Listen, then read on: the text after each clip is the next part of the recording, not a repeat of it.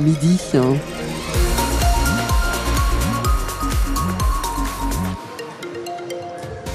Eh ben c'est du gris pour euh, aujourd'hui et que parfois euh, nous avons la chance d'avoir quelques éclaircies. Il faudra pas trop compter euh, voir le soleil hein, aujourd'hui avec un vent d'ouest généralement faible, des températures maximales comprises entre 10 et 13 degrés. Les infos de midi tout de suite avec Inès Alves Cheno. Bonjour Inès. Bonjour Stéphanie, bonjour à tous. Quel avenir pour les 52 collèges publics de la Manche? La question reste en suspens après une session spéciale hier matin au conseil départemental. Après deux heures de débat, les élus ont voté à l'unanimité pour une étude via des groupes de travail zone par zone. Grégory Galbadon, conseiller départemental du Coutançais dans l'opposition, a lui beaucoup insisté sur la durée des transports en car qu'il faut selon lui remettre à plat. Je le vis à l'échelle de ma commune, j'ai eu l'occasion de le dire.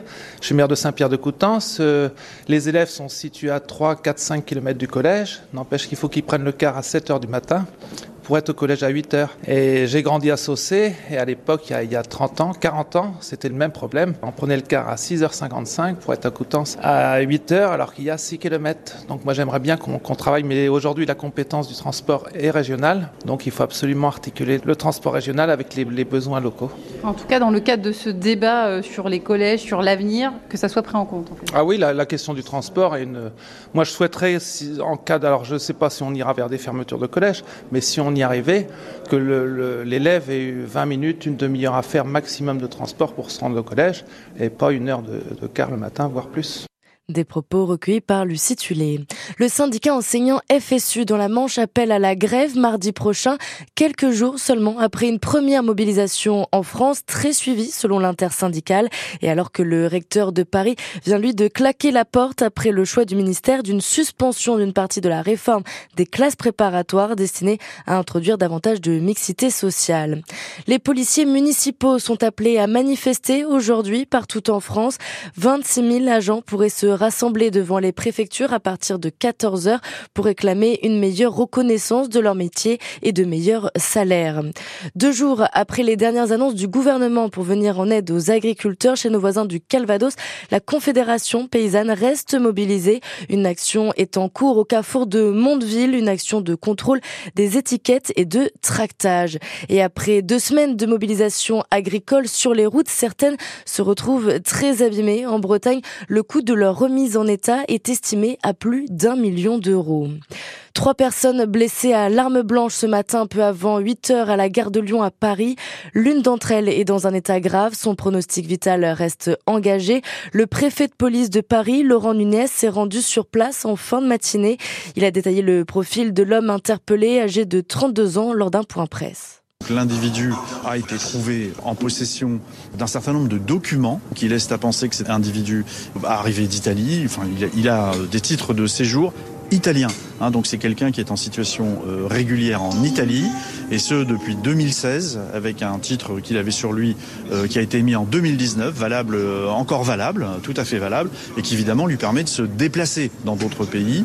Donc cet individu est en situation régulière. Ça c'est le premier sujet. Le deuxième point sur lequel je veux insister, c'est que cet individu manifestement hein, souffre, souffre de troubles psychiatriques. C'est quelque chose qu'il déclare spontanément aux enquêteurs, et puis on trouve un certain nombre de médicaments qui atteste effectivement qu'il est euh, sous traitement. Puis le troisième point, c'est qu'à ce stade, il n'y a pas d'éléments qui laissent à penser que ce puisse être euh, un acte terroriste. Hein. Mais encore une fois, sur ces affaires, il faut être toujours très prudent. Toutes les informations sont sur francebleu.fr.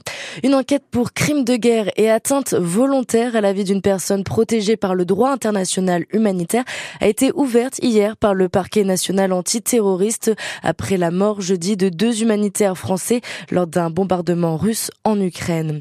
Une voiture percute un talus hier soir peu avant 23 heures à Baudre dans le Saint-Lois à hauteur de la discothèque, la discothèque Milton. Les deux victimes ont réussi à sortir seules de leur véhicule elles ont été transportées au centre hospitalier de Saint-Lô.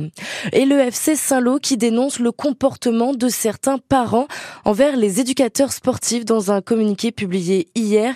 Menaces et harcèlement au club de foot vont en s'amplifiant jusqu'au dépôt d'une main courante la semaine dernière. C'est à lire sur francebleu.fr. C'est la dernière fois que vous entendrez ce générique sur TF1.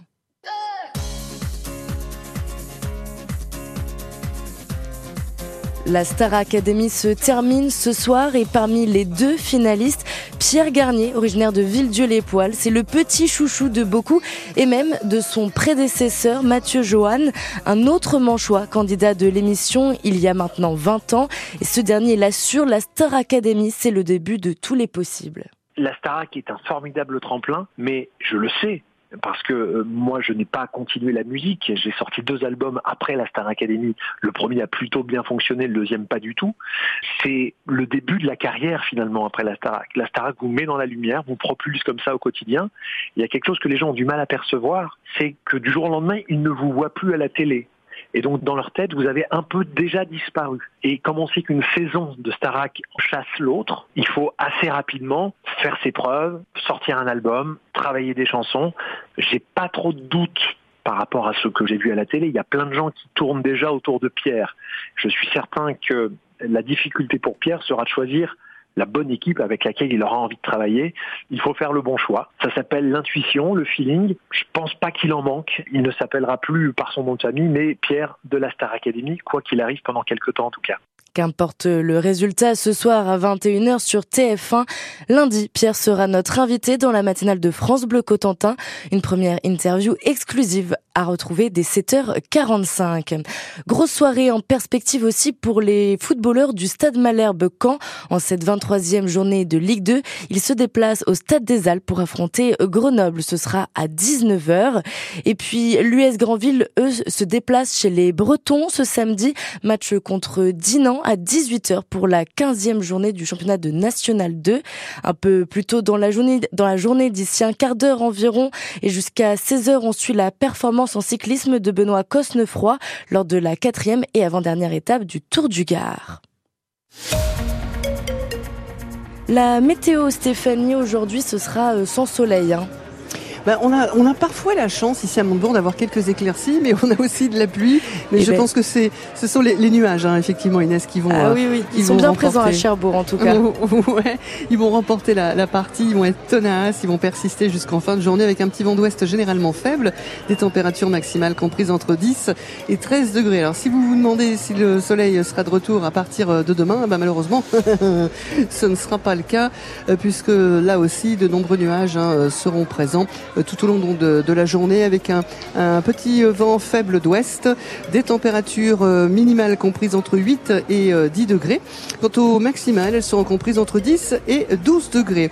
Un grand merci voilà euh, à toutes et à tous pour l'accueil ici à la foire de la Chandeleur à Montebourg. On reviendra demain dès 7h en studio à Cherbourg. Et pour le moment à midi 8, on retrouve Nathalie Elal avec son étape gourmande. À demain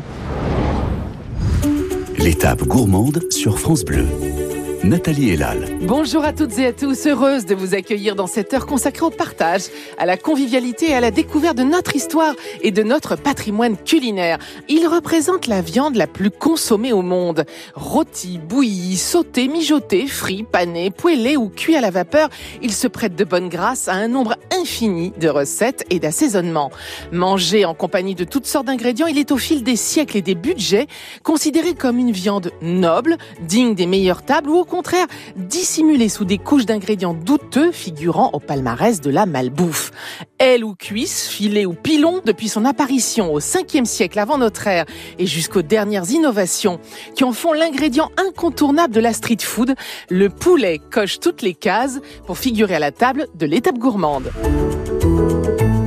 Bonjour Gabriel